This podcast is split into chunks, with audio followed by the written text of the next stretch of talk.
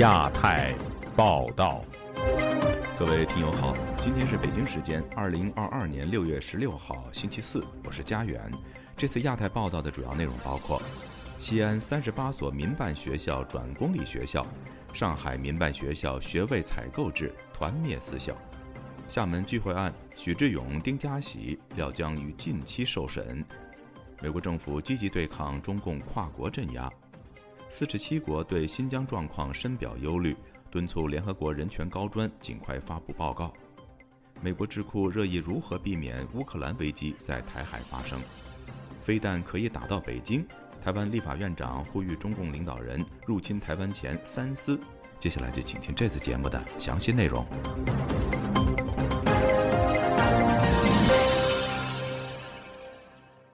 中国各地方政府正在逐步取消私立学校。陕西省西安市教育局日前宣布，该市的三十八所民办义务学校转为公办学校，而上海最新推出民办学位采购政策，导致该市的八十七所私校将近两万个学位被政府低价采购，其中三十所私校被要求不得收取学费。以下是记者乔龙的报道。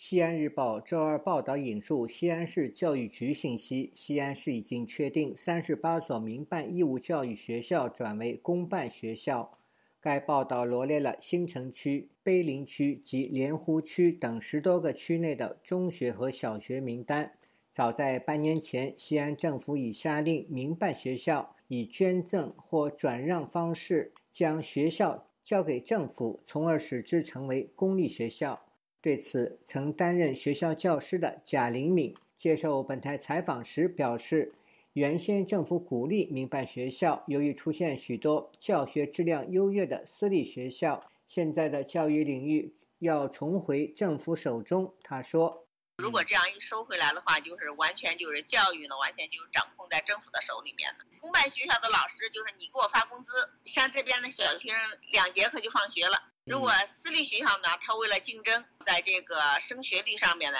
做功夫，老师又特别的认真，对孩子们特别负责任，要把孩子的成绩搞上去。去年八月，中国教育部等八个部门下达关于规范公办学校举办或者参与举办民办义务教育学校的通知，要求全面规范公有教育资源的使用，并强调各地不得再审批设立新的公参民学校。与此同时，湖南、江苏、四川等地的教育部门发文减少民办义务教育占比至百分之五以下。中国最大的城市上海民办学校的处境或许更糟。上海市及各区近期公布了二零二二年义务教育招生细则，其中新增民办学位采购政策，规定私校要将部分学位。卖给政府。上海教育界业内人士潘先生告诉本台，今年私校不但要被要求低价出售学位，还被要求降低学费，甚至零学费。各省市教育局均发出有关通知。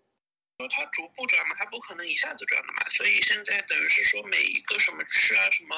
都有那个指标的。就上海有很多私立学校降学费了。费嘛肯定不会是私立学校自己提出来要降学费的了，是统一的。前私立学校开着嘛就是赚钱的了，现在不仅不让他赚钱，还不让他运营，我们叫摘牌。所谓民办学位采购政策，是指政府按一定经费标准出钱购买部分民办学校的学位，就读民办学校的学生将按照原学费以政府支付费用的差额少或者不付费用。据介绍，上海目前实行的形式主要有两种：一是入读民办学校的学生免付学费或由政府购买学位的经费标准；二是学生支付差额，即支付民办学费以政府购买学费经费标准的差价。上海八十七所私立学校一万七千余名学位被要求卖给政府，其中三十所学校实行零学费。教育界人士认为，当局是希望民办学校知难而退，主动放弃民办教育。前教师贾灵敏对此表示：“政府无权干涉民办学校正常收取学生的学费。私立学校人家自负盈亏，你有什么权利干涉别人呢？价格太高了，他招不到学生，他受市场经济的一个制约。”公立学校，你纳税人交了那么多钱，你应该拿国家的税收啊来建设呀。你这学校基础建设是属于财政拨款的，民营学校就是一些民营企业，人家建学校的时候没让你政府投一分钱，嗯，人家老师的工资没让你教育局发，你看人家办的好了，你要把人家给收了，那人家要都办的不好了，你是不是把人家赔的钱、银行贷款的都你政府替人家还了呀？自从去年八月份起。中国政府已计划于两年内取消所有民办学校。有老师披露，虽然民办学校转公办，但民办学校老师的身份不会随之转为事业单位编制，而是实行聘任制。至于那些考试不合格的老师，将被清退。自由亚洲电台记者乔龙报道。中国新公民运动发起人许志勇和维权律师丁家喜涉嫌颠覆国家政权一案。山东法院将分别于本月十七号和二十号举行庭前会议。有法律界人士相信，这起牵涉甚广的案件很可能会分开审理。如果是这样的话，那么就对还原真相以及涉案人员公平受审极为不利。以下是本台记者高峰的报道。因为卷入厦门聚会案遭控颠覆国家政权罪的许志勇和丁家喜，去年八月被起诉至法院后再无音讯。时隔接近一年，山东临沂市中级人民法院本星期发出书面通知，许志勇和丁家喜案将分别于本月十七号和二十号召开庭前会议，要求两人的律师出席。身在美国的人权律师吴少平认为，临沂中院的安排违反了中国刑事诉讼法。这两个案件按照刑事诉讼法的规定来讲的话，他们应当是在呃合并开庭审理，就是一起开庭审理这个案件的。因为毕竟都是参加这个呃厦门聚会啊引引发的这个这个这个事情，他们的证据呢，呃，我相信绝大部分都是呃一样的。指证许志勇博士的这个所谓的罪证，也是指证丁家喜这个律师的这个这个所谓的罪证。吴少平预料案件在短期内会开审，但他对两人能否获得公平审讯表示质疑。一百多本卷宗，然后你要在一天内让律师呢从如此多的证据当中，然后用一天的时间把这些证据非法证据给排除了。而且你当时律师还是不允许被复印复制案件的，那怎么可能呢？那显然他们其其实就是想走走过场，把这个复杂的案件想快速的就通过庭审。二零一九年十二月，一批维权律师和意见人士在厦门聚会，讨论公民社会及中国时政的未来，触发一场大抓捕，连同许志勇和丁家喜在内。事后有多人在当局的跨省搜捕行动中落网。律师王宇说：“厦门聚会案备受国内外人士关注，他担心当局的目的是一石二鸟，既想掩盖真相，也希望让案件降温。因为本身这是一个构陷的案子，因为本身是同一个案件的时候，你如果不管是从法庭调查呀、出示证据啊各方面来看的话。”你都要是合并审理，才能有利于这个把这个事实查清。但是他这样子分开的话，你包括这个证人出庭啊、当事人陈述啊，肯定都是查不清楚。很多国内的公众也是，他们也是想要看一下这个案件的一些事实究竟是怎么样。这样子的话，你怎么去去去去声援他，去去支援支持他，关注的本身这两个案件都去。都关注的一些公民朋友，他也不可能两边都去啊，对不对？目前与丁家喜和许志勇一同被关押在山东临沂县看守所的，还有许志勇女友、女权及劳工维权人士李乔楚。临沂市检察院指控他为许志勇搭建个人博客，上传许志勇撰写的文章，宣扬颠覆国家政权思想。涉嫌煽动颠覆国家政权，今年二月向法院提交公诉。自由亚洲电台记者高峰香港报道。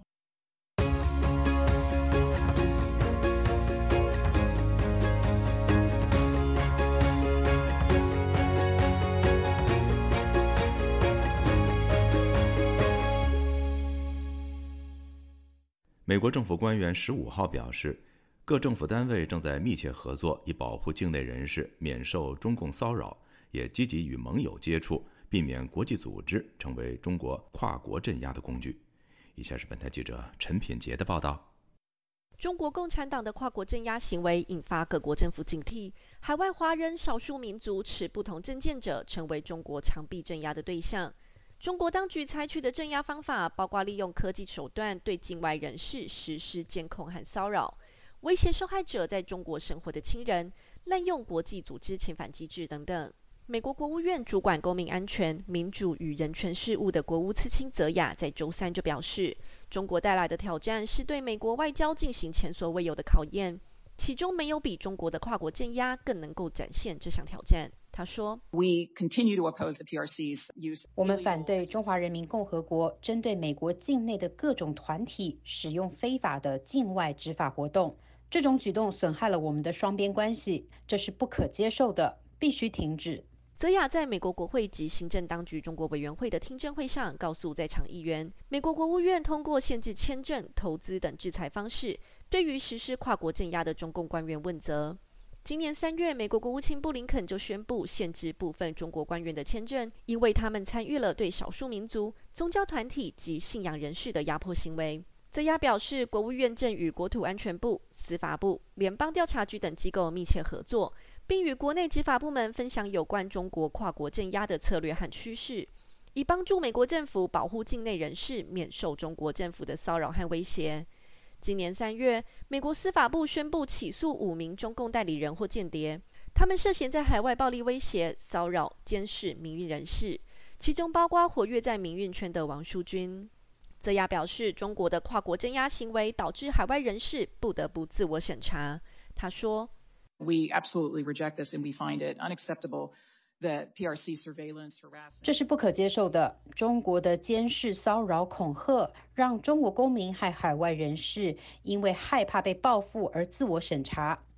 尊重言论自由是美国的基本原则，这结合了我们对跨国镇压的反应。我们呼吁中国尊重境内外人士表达自己意见的权利。根据美国非政府组织自由之家去年发表的报告，全球数十个国家跨国迫害海外流亡者和侨民，使用恐吓与暴力等手段，对全球民主造成严重威胁。其中又以中国最为严重。共同出席听证会的美国国土安全部助理国务卿霍伊就表示，相关部门正在积极接受如何识别跨国镇压的培训，并主动与受害者接触，包括境内的维吾尔社区和侨民。分享有关的资源和信息，帮助在美国的异议人士应对中国跨国镇压的威胁。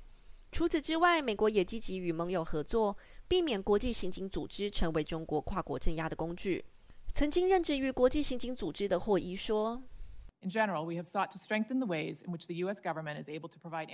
过去一年，我们与国际伙伴合作，支持国际刑警组织进行改革，使各国更难通过滥用其资讯系统来瞄准持不同政见者或其他弱势群体，以防止中国当局利用数据信息共享机制、移民系统和其他工具进行跨国镇压。会议提到，相关的改革包括确保美国政府与国际刑警组织能够共享跨国镇压的相关信息。若有可能不是出于合法执法目的，而实际上是跨国镇压的请求，美国相关的执法机构将能够实施调查。中国公安部的高官在去年十一月入选国际刑警组织新一届的委员会成员，引起国际不安，担心北京会利用国际刑警组织来迫害流亡海外的异议人士。自由亚洲电台记者陈品杰华盛顿报道：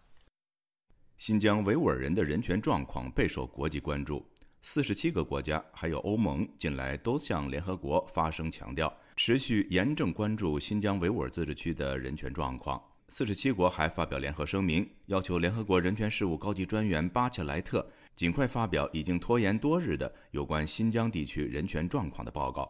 请听记者蔡玲发自巴黎的报道。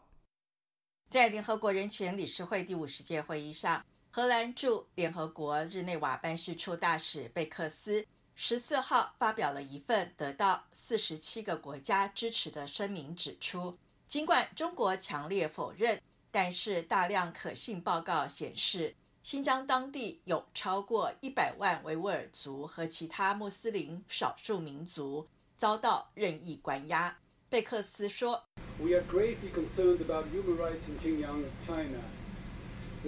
有报告显示，针对维吾尔和其他少数民族的大规模监视行动与不公平待遇，以及对维吾尔文化以及行使人权和基本自由，包括宗教或信仰自由权的严格限制，都仍在持续。我们还对有关当局实施酷刑等其他残忍、不人道或有辱人格的待遇及惩罚、强制节育、性暴力或基于性别的暴力、强迫劳动以及孩童遭强行跟父母拆散的报道感到关切。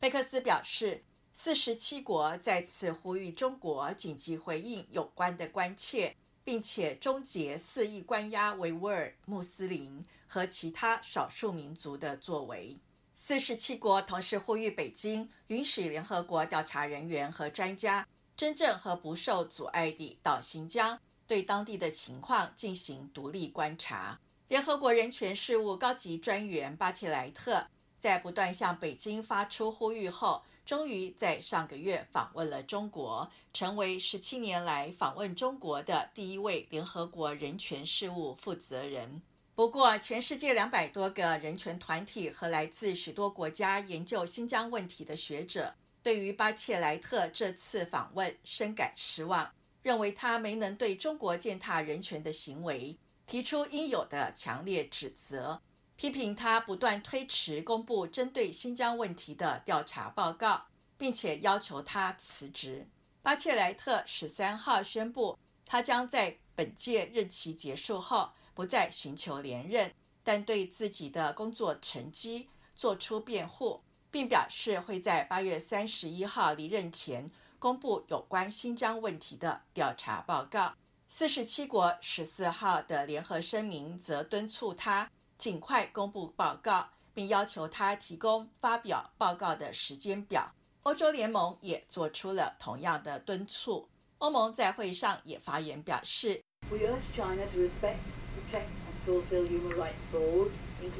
欧盟继续敦促中国遵守国内法和国际法规定的义务，尊重、保护和实现所有人的人权和基本自由，包括维吾尔族和中国各地的少数民族、宗教还有语言少数团体，特别是在新疆、西藏和内蒙古。在香港问题上，欧盟强调仍对中国在香港实施压制性的国家安全法。和选举制度的全面改变表示严重关切，认为这严重违反了民主原则和政治多元化，违背了中国的国内和国际义务。四十七国也严重关切香港在尊重人权和基本自由方面的恶化，还有西藏的人权状况日益恶化。回应四十七国和欧盟的声明。古巴代表则发表近七十个国家的联合声明，回顾涉疆、涉港、涉藏问题都是中国内政，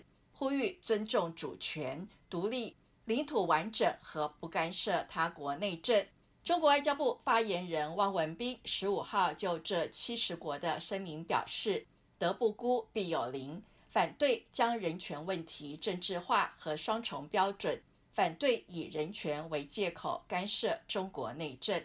自由亚洲电台记者蔡玲巴黎报道。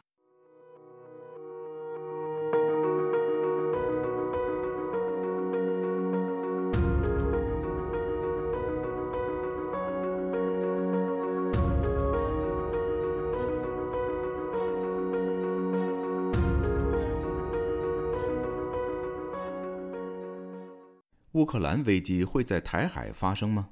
在华盛顿智库举行的有关国防会议上，学者和国会议员就俄罗斯入侵乌克兰对北京的教训这个话题展开热烈讨论。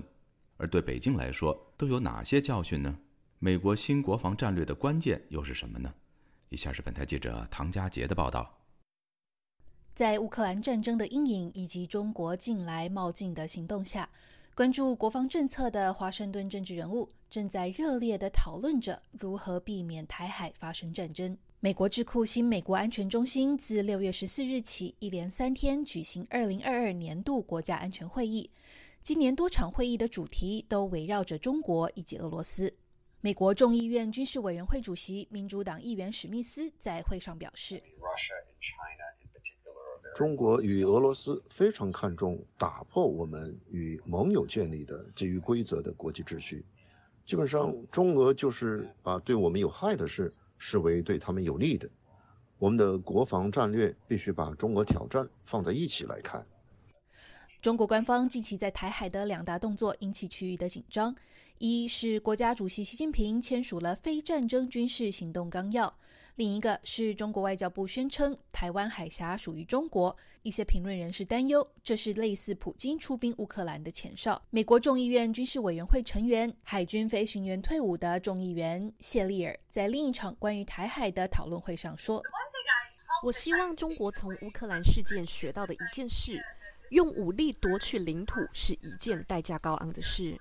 谢利尔表示，中国向来在近代时期将其意志加于某些领土上做得很好，但他希望中国从乌克兰事件上学到一件事：采取军事行动的风险太大，成本太高。自今年二月俄罗斯入侵乌克兰战争爆发以来，美国及盟友一直在为乌克兰提供援助。六月十五日，美国总统拜登与乌克兰总统泽连斯基通话，并承诺华盛顿将在向乌克兰提供十亿美元的军事援助。白宫发表声明，承诺协助基辅捍卫民主及领土和主权的完整。美国国防部次长克林卡尔博士说：“我认为最根本的问题是，如果中国在未来某个时候实施侵略行为，世界的反应。”是会更像中国扼杀香港民主时的情况，还是说更像是对乌克兰危机时的应对情况？我认为北京的领导层必须明白，以当下世界的状态，乌克兰的情况是比香港的情况更有可能发生。克林卡尔还分析北京可能在乌克兰事件中学到的四大教训。首先，他说北京可能对美国及西方世界的情报准确性感到震惊。北京则在评估俄罗斯与乌克兰情势上出现失误。其次，民主世界的资讯公开模式有能力对抗独裁政权的资讯宣传作战。第三，并非砸大钱投资军备就能确实转化为实际的战力，以及全球共同发动制裁的规模，都可能让北京政府在对台湾问题上谨慎行动。卡尔说，美国盟友与合作伙伴对俄罗斯的制裁正在产生影响。他预估今年将抹去俄罗斯过去十五年的经济增长。美国二零二二年的国防战略已于今年三月出炉，在这份美国国防的最高战略指南中，再度把中国认定为美国最重要的战略竞争对手。科林卡尔说：“中国确实是唯一一个有企图、有能力在军事、政治、外交、经济、技术上全面挑战美国的国家。”多位与会的学者及议员则都提到了美国国防战略中加强与区域盟友合作的重要性。众议员谢利尔说：“要确保美国在台海也能有像在乌克兰的情报掌握能力，就要加强与区域的联系以及与盟友国的关系。”众议员史密斯也呼应，拜登政府利用外交建立联盟并尊重合作伙伴的做法是国防战略中最关键的部分。自由亚洲电台记者唐佳杰。华盛顿报道。台湾立法院长游锡坤近日在视频演讲中提到，台湾研发的云峰飞弹已经可以打到北京。中国侵台之前需要三思。此番言论引发热议。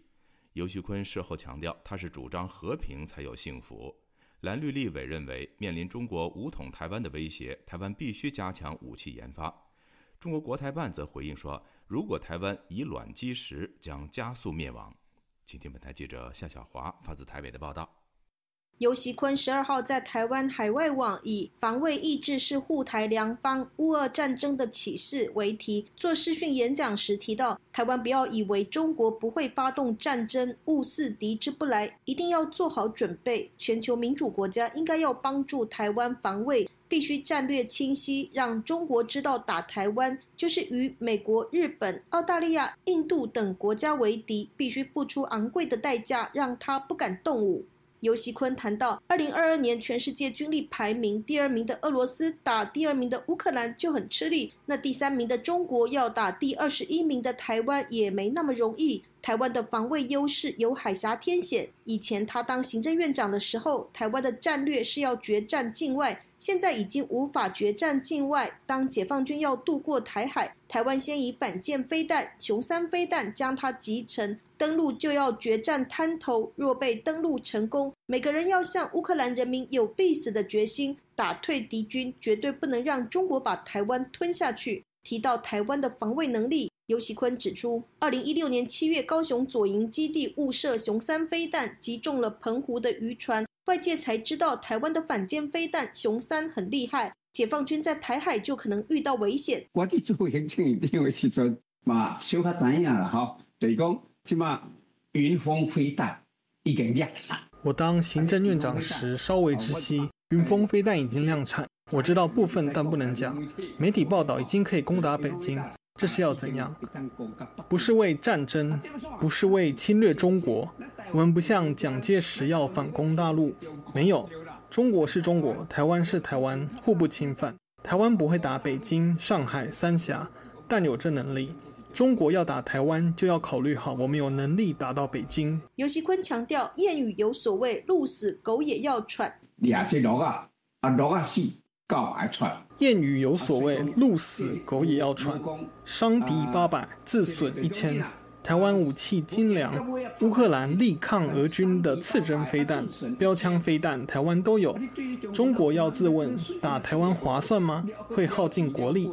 中共领导阶层，请三思。台湾没有那么好拿。不过，尤锡坤指出，台湾防卫意志常被质疑，募兵制兵源不足，役期太短，国家认同分歧，蓝绿互扯。台湾不能靠别人。如果本身没有防卫的意志，再精良的武器军备和海峡天险都没有用。乌俄战争最重要的启示就是自助人助。泽连斯基总统没有接受流亡，带领人民抵抗，全世界的援助才能够源源不绝。国民党吉立委江启臣在脸书标签“云峰飞弹”不应该拿来说嘴，呼吁蔡政府不要为了政治利益忽视在野党的苦口婆心，两岸应该要建立对话沟通及互信机制，取代对抗。尤锡坤十四号受访澄清说，他在视讯演讲中最主要是强调和平才会有幸福。云峰飞弹的讯息是看媒体报道，他自己并没有参与国安，也没有讲云峰飞弹量产。中国大陆国台办发言人马晓光十五号回应称：“中国有句古训，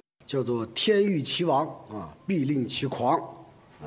那么尤西夫、尤西坤这类台独顽固分子的狂言逸语啊，再次暴露他们丧心病狂的本质。如果胆敢以卵击石，必将加速灭亡。”对此，国民党极力法委员温玉霞表示，期待两岸不要用言语激化对方，加深对立。温玉霞说：“国防还是要研，还是要研发，不要讲地点。而是如果讲的话，说啊，我们研发的飞弹可以达到几百公里啊，目标目标正确，怎么样？这这样讲的话也很好啊，就不用讲说我打到你家。”民进党极力法委员林静怡则对马晓光的说法表示没有评论。他强调，台湾就是这个态度，我们不做挑衅，但是中国跟跟俄罗斯造成了区域的紧张跟现状的破坏，这件事情他们会激起我们更多友邦的合作。究竟云峰飞弹能否打到北京？蓝绿立委都三缄其口。中华战略前瞻协会研究员接种接受自由亚洲电台采访分析，根据媒体报道，云峰的射程比熊二一还远。单就直线距离可以够得着北京，飞行速度比次音速的熊二一快，但是中科院和国防部都列为机密。至于有无量产，射程到底多远，速度到底多快都没有公布。因为它基本上它带的还是传统的弹头，它不可能携带核弹头，所以即便它的射程足以达到北京好了。我们也不可能部署太多的数量，基本上说要靠云峰飞弹对中共的大城市进行那种报复性的攻击，让中共的蒙受重创，来达到一种贺阻或者是报复的效果，我觉得那是不可能的。相反的，如果我们真的有部署云峰飞弹的话，应该是利用它的。射程远，传统的防空系统难以拦截的这种特性，让它去攻击距离台湾比较远的、比较。重要的中国大陆的一些军事的目标，这样子才能够发挥它的效益。台湾军事专家陈国明接受自由亚洲电台采访表示，台湾中科院开发增程超音速巡弋飞弹和弹道飞弹，代号分别是云峰和疾风飞弹。若根据媒体报道，云峰有效射程可达到一千两百公里。说真的，外界不得其中真真伪，因为中科院很保密哦。但是透过昨天尤锡坤的嘴巴。我们至少知道云峰飞弹可以打到北京，这个叫官宣，就是说官方证实。台湾学者赖月谦在政论节目指出，两岸一旦爆发战争，美国很可能直接关闭 GPS，则使得飞弹无法发射。对此，陈国民提到，避免战事升级确实曾经发生。一九九八年，中印边境炮击，印度用美国的 GPS 导引的炮弹，发现打不准，很火大，才开发自己的 GPS 卫星定位系统。接种则认为，军方可以事先设定攻击坐标和区域路径，达到攻击效果。他不相信美军在战时会关掉 GPS。陈国民指出，如果说了他们一意哈用武力要武统台湾，那说真的，反而会激化台湾更大的独立决心。我不管蓝绿白，那其实就长期来讲对中国大陆是不好的。像我们都会建议呢，不妨他可以放弃武统的策略。当然这不可能的。自由亚洲电台记者夏小华台北报道。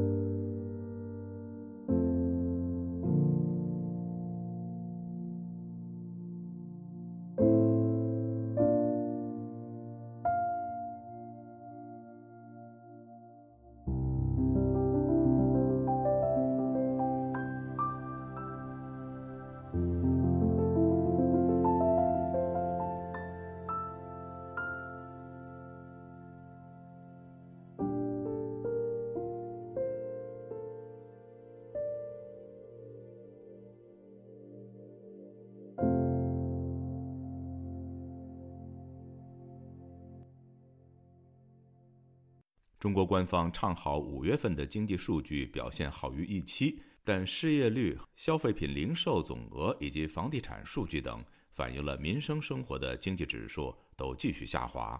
有评论人士认为，疫情后中国有钱人都考虑移民，加上经济增长减慢，房地产业的相关数据作为中国经济指数的时代已经结束。以下是记者陈子飞的报道。中国国家统计局周三公布最新的经济指标数据，五月工业和固定资产投资等数据比四月时有所回升。但失业率、消费和房地产等数据表现仍然显示中国没有走出疫情的影响。五月份单市失业率已经创两个新高，三十一个大城市城镇调查失业率升零点二个百分点，升至百分之六点九，创二零一九年有记录以来的新高。十六到二十四岁人口调查失业率也升至到百分之十八点四，是有记录以来的新高。中国国家统计局新闻发言人傅林辉承认，疫情冲击经济的不利影响还没有完全消除，上千万的大学毕业生很快要进入劳动市场，政府会特别留意。这个疫情的冲击呢，对就业的不利影响呢，还没有完全消除。从总的失业率来看呢，还处于较高的水平。五月份是五点九。那么同时呢，年轻人的失业率偏高啊，对此呢也需要高度的重视。我们看到五月份呢，十六到二十四岁年轻人的失业率呢为百分之十八点四，比上月还上升了零点二个百分点。那么随着这个毕业季的到来呢，大学毕业生集中进入劳动力市场啊，可能会进一步加重这个就业的压力。另外，中国在五月份的社会消费品零售总额按年跌百分之六点七，是连续三个月下跌。一到五月份的数据也同比下跌百分之一点五。房地产数据的表现也不好，五月份的房地产开发投资按年下跌百分之四，是二零二零年三月以来的最差。经济学家施林表示，中国的经济增长正在放缓，但中国官方公布的失业率只是显示已登记的失业率，还没有覆盖灵活就业的人口，本身已经存在被低估的问题。施林表示，就业的情况与社会消费力有一定关联。从近几个月以来，中国的消费数据一直下跌，从而估计中国实际失业率应该远高于官方公布的百分之五点九。失业人口越多，居民的消费意愿越低，企业呢生产出的产品就会积压过剩，产品价格下跌，销售额降低，自然消费品啊零售总额这方面呢就会降低。其实，其实两者之间的这个可以因为是一个呃负相关，呃，社会消费品零售总额能够侧面的来佐证当前的失业率是远要比这个账面的啊我的失业率要严重的高很多的。对于中国统计局表示，五月的经济数据已经显示中国的经济呈现恢复的势头。施林表示，五月份的经济表现只是高于悲观派经济学者预期，但是经过总理李克强召开十万人大会。政府加强红条力度之下，中国的经济表现仍然缺乏新动力，解决长期以来的问题。他认为，现在说中国的经济呈现恢复的势头是为时过早。确实呢，呈现出个别数据上的一些积极的变化，就像一个股票的股价的走势一样，它长期实际上是在下滑的，但是它个别的这个日期某一天会有所上扬，但虽然说上扬了很少，即使是。上面它也可以拿来稳市场预期，说明它的一些政策是起效果了，但其实呢，远远的啊，就是说没有达到一个走出这个低谷，实现企稳回升，就是说回升呢还非常遥远。时事评论员方源也表示，从五月的经济数据分析，只能说是止跌的水平，距离恢复正常还有很远的路。对于中国首五个月房地产开发投资、销售、新开工面积等数据同比降幅都在扩大，方源表示，疫情之后，中国的就业情况变差，普通市民难以购买房子，相对有经济能力的人都在考虑移民。相信透过房地产指数评估中国经济表现时代应该要结束。就亚洲电台记者陈子飞台北报道。河南洛阳的一个居委会宣布一项防止上访的新措施，指该小区如果没有人上访，户籍考生第一志愿可降三分录取。此通知一出，引发舆论的抨击，炮轰当局所谓维稳手段无奇不有。为了阻止民众上访，基层官员从就业、出行等多方面打压上访人群。以下是本台记者乔龙的报道。本周二，新浪微博曝光一份署名洛阳市怀新街道迎宾社区居委会的通知，是由于迎宾社区为无访社区，因此户籍在这一社区要考高中的学生，第一志愿可降三分录取。这一由基层官员制定的土政策受到网民炮轰，微博网民质疑道：“什么叫无访区？”还有人留言：“这不是在发动考生父母阻止上访人吗？”有网民说：“上访是公民权利，中考生是唯一相对公平的上升渠道。”竟然有人把手伸到这里来。网络评论人士毛善春周三对本台说：“他也留意到这条消息。洛阳社区居委会的政策暴露出两点问题，暴露出了两点问题。第一点的话是各个地方政府啊，在北京政府的那种刚性维稳的状况下，他已经无计可施了，没有办法了。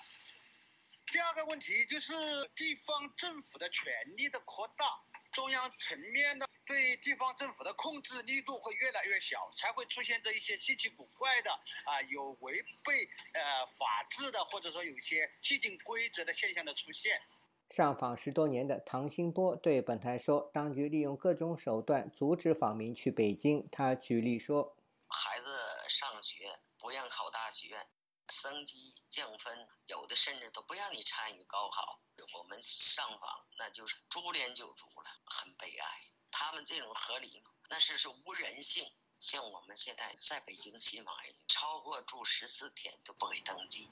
嗯，有的信访人员上车，呃，买票前是绿码，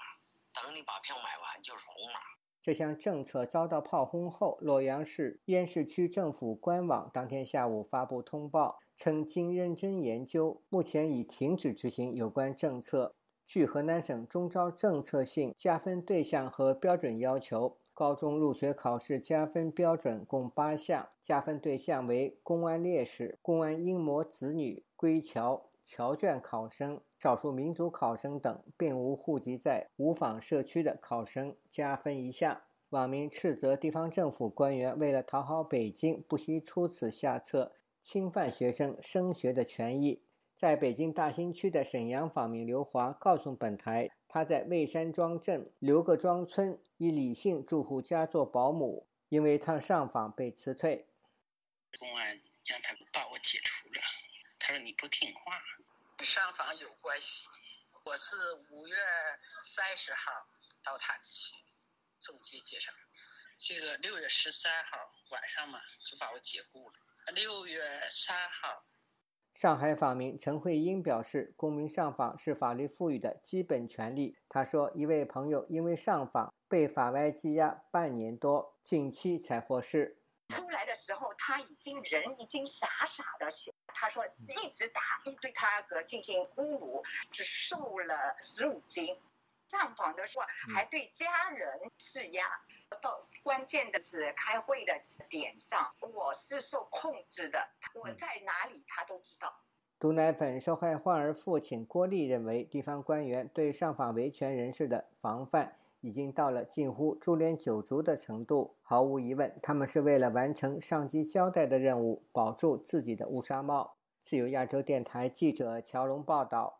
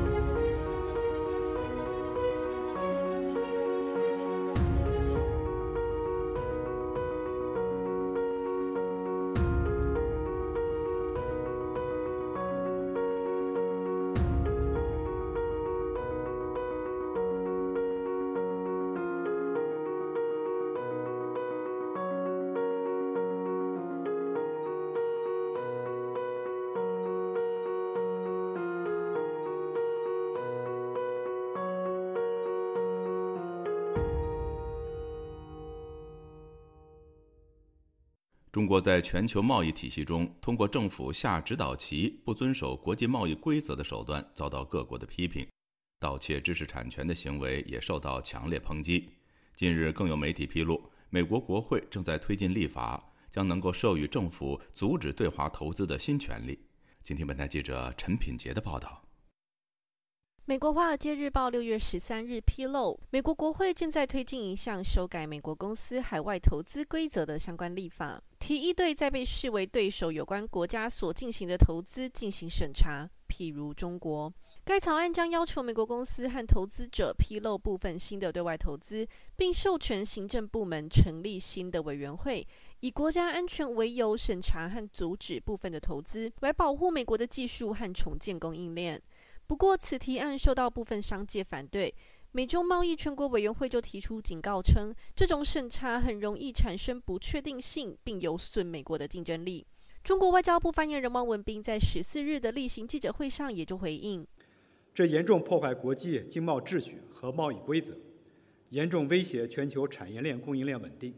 而从相关记录上来看，中国才是千夫所指被批评破坏国际贸易秩序的对象。在世界贸易组织十二日召开的部长会议上，代表台湾出席的台湾行政院政务委员邓振中就发表声明，表示任何成员都不应在无正当理由下任意禁止产品进口，暗指中国对台湾的凤梨、莲雾等商品下达禁令的不合理行为。美国共和党籍的众议员拉胡德在十四日的一场活动上就表示，中国在加入世贸组织之后，并没有适应基于规则的系统，而是继续窃取美国的知识产权，继续违反国际贸易规则。他在美国智库美国企业研究所举办的座谈会上如此说道：“China from my perspective, is an existential threat in many ways 对我来说，从国家安全的角度，从经济贸易的角度，从网络的角度来看，中国在很多方面都是一种生存的威胁。我经常说，中国有一个在经济上、军事上取代我们的计划，但我们在经济上也与他们紧密地联系在一起。在此之前，美国贸易代表办公室二月份在年度评估报告中就表示，美国需要寻求新的战略，并更新国内贸易工具，以应对中国政府主导的非市场政策和做法。谈到中国政府在商业行为背后看不见的手，共同出席活动的意大利参议院议员乌尔索就表达了他的担忧。他通过翻译表示：“习近平修改了中国宪法，修改了国家安全法。”规定每个在中国做生意的人和中国公司都有义务向中国政府提供有关他们如何运作的信息。沃尔所说，美国和欧洲各国都需要制定健全的政策，以提高商业领域的自主权，避免知识产权遭到中国剽窃。而美国企业研究所的中国经济专家史建道在座谈会上谈到了上述的草案。他以二零二零年特朗普政府允许美国外国投资委员会审查更大范围交易为例，来表达他的支持。史建道说：“But what we hear sometimes in opposition is the same thing we heard in regard to CFIUS reform。”但是我们听到的反对意见与我们听到的关于美国外国投资委员会改革的内容是一样的。你不明白这将是多么可怕？错。这不会是可怕的，这些是美国公司不可剥夺的权利，这也是假的。我们曾不被允许投资华沙条约组织国家，这是合理的、谨慎的。而与此相反的是，人们说你不能干涉我们赚钱。他表示，中国的掠夺性政策，从盗窃知识产权到增加补贴以扩大中国竞争，都破坏了美国国防工业基础的供应链。不过，他同时也表示自己的疑虑，他不确定美国是否已经做好准备来减少与中国的经济接触。自由亚洲电台记者陈品杰华盛顿报道。英国国会下议院十三号讨论了高等教育法案，会前超过二十名跨党派国会议员提出修订案。要求英国高等院校必须披露与中国孔子学院的资金以及合作关系，甚至授权政府要求相关院校终止与孔子学院的合作。修订案获得了英国大学事务国务大臣接纳，意味着英国境内的三十所孔子学院或将陷入存亡危机。请听本台记者吕希发自英国伦敦的报道。英国政府在国会推出高等教育言论自由法案，目的是保护英国大学言论和学术自由，并在周一进行下议院的讨论。会上，英国教育部大学事务国务大臣米歇尔多兰明确表示，英国的孔子学院日后必须申报资金来源，而一旦有危及言论和学术自由的风险，大学或者会被政府要求终止和中国孔子学院的合作。That the government amendment will include educational partnerships, including Confucius 我在此明确确认，政府的修订案将涵盖教育合作，当中包括孔子学院，而政府的学生事务处将有权针对特定情况实施一系列相应的补救措施，包括要求院校提供替代条款。甚至要求院校终止合作，以保障言论自由。他透露，英国学生事务处将会招聘负责言论和学术自由的新任处长，制定相关的指引。根据目前披露的细节，英国高等教育机构只要接受海外个人或者组织超过七万五千英镑资助，就必须申报。不过，有部分国家将会被豁免，包括是日本、澳大利亚、欧盟以及北约国家。而高等院校如果因为受受海外资金而危及言论和学术自由，将会面临罚款或者其他罚则。英国政府这次向中国孔子学院出手，也是基于国会议员的压力。超过二十名跨党派国会议员上个星期联署，要求在高等教育言论自由法案当中加入条款，要求任何在英国注册的高等教育机构与海外组织合作提供外语、文化和交流活动的时候，必须向政府汇报合作项目的资金讯息以及机构所接受的条款，以保护言论以及学术自由。议员建议，假如合作项目可能危及言论以及学术自由，内政大臣可以要求相关。高等教育机构终止合作，或者改为与其他机构合作提供课程。提出修订案的英国国会外交委员会成员凯恩斯早前接受英国媒体访问的时候警告，中国孔子学院和中国政府关系密切，正破坏英国中文教育的正当性，批评中国政府把教育武器化，影响英国大学。然而，不少英国学者却仍然毫无警觉。以下我的同事读出：我们所做的只是为了维护言论自由，保持思想的自由。不幸的是，我们必须面对现实。而从我和大学的对话可见，大学被用作对付自己人民的工具。而我们却不愿面对这个现实。凯恩斯接受台湾中央社访问的时候提到，在当今世界，中文十分重要。为避免相关机构借着教学之名散布政治宣传，英国应该寻求中国孔子学院以外的其他教育伙伴。而台湾已经在美国等地证明自己有能力推出成功的中文学习课程，而且不会有政治宣传、威胁言论或者学术自由的疑虑。由凯恩斯担任共同主席的英国国会中国研究小组日前发布针对中国孔子学院在英国活动的研究报告，表示从二零一五年到二零二四年，英国政府投放至少两千八百万英镑。资助中文教育，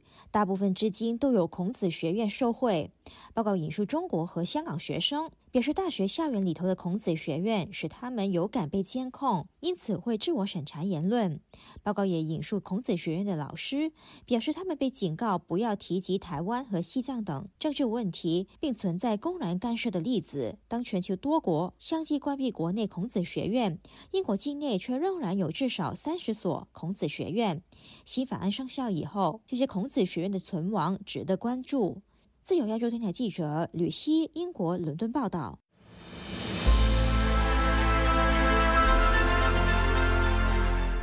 用暗网访问自由亚洲电台，避开老大哥的眼睛。为了协助读者能够安全地获取被中国政府封锁的新闻，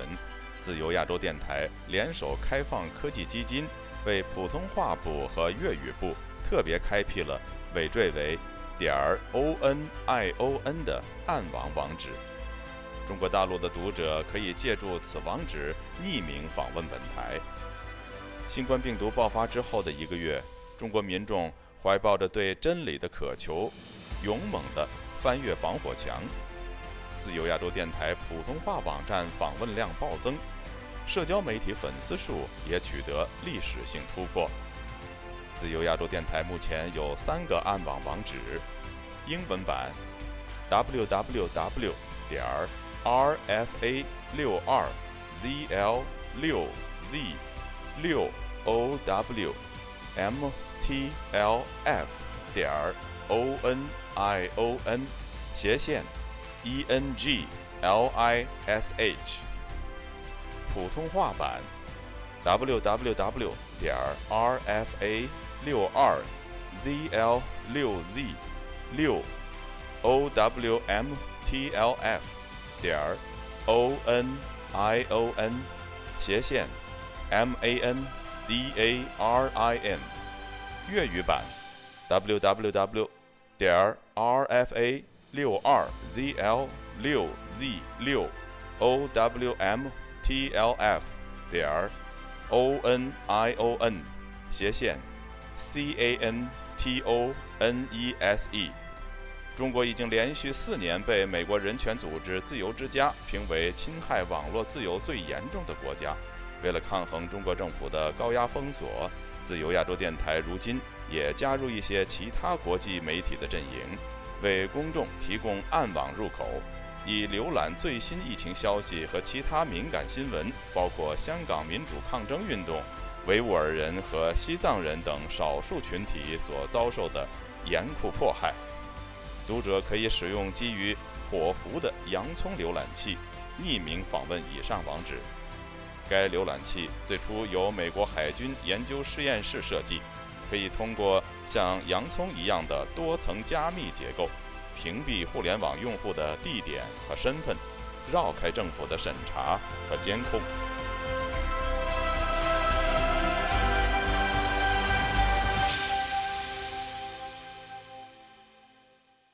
听众朋友，接下来我们再关注几条其他方面的消息。中国外交部发言人汪文斌星期一在记者会上否认台湾海峡是国际水域的说法，在美台双方都引来强烈的反弹。台湾外交部星期二已经驳斥了中国大陆的说法，表示大陆企图并吞台湾的野心昭然若揭，并强调理解并支持美国自由航行的任务。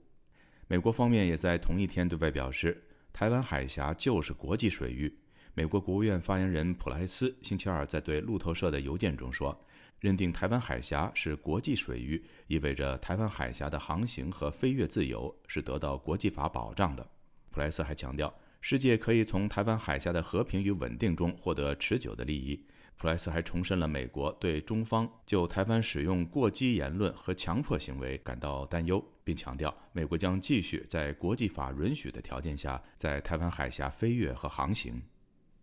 美国的彭博新闻社星期二表示，其北京分社雇员范若伊因涉嫌危害国家安全，在中国被关押了一年半后，今年早些时候已经获得保释。彭博社上个周末刚刚获得了这一消息，而据上个月中国驻美国大使馆网站上的一份声明，北京当局已经在一月份将其释放，但他仍在取保候审。综合法新社和美国其他媒体的报道。范若伊于二零二零年十二月被便衣人员从公寓楼带走，并于去年七月以涉嫌犯下危害国家安全罪而被正式逮捕。在那之前的几个月，中国官媒中国环球电视网 （CGTN） 的澳籍主持人程磊也因类似的罪名被拘留。来自多方面的消息显示，美国总统拜登在考虑取消之前对中国输美商品增加的部分关税。据美国《华尔街日报》星期三报道，拜登已经接近做出这一决定，以应对美国国内的高通膨。听众朋友，这次的亚太报道播送完了，谢谢收听，再会。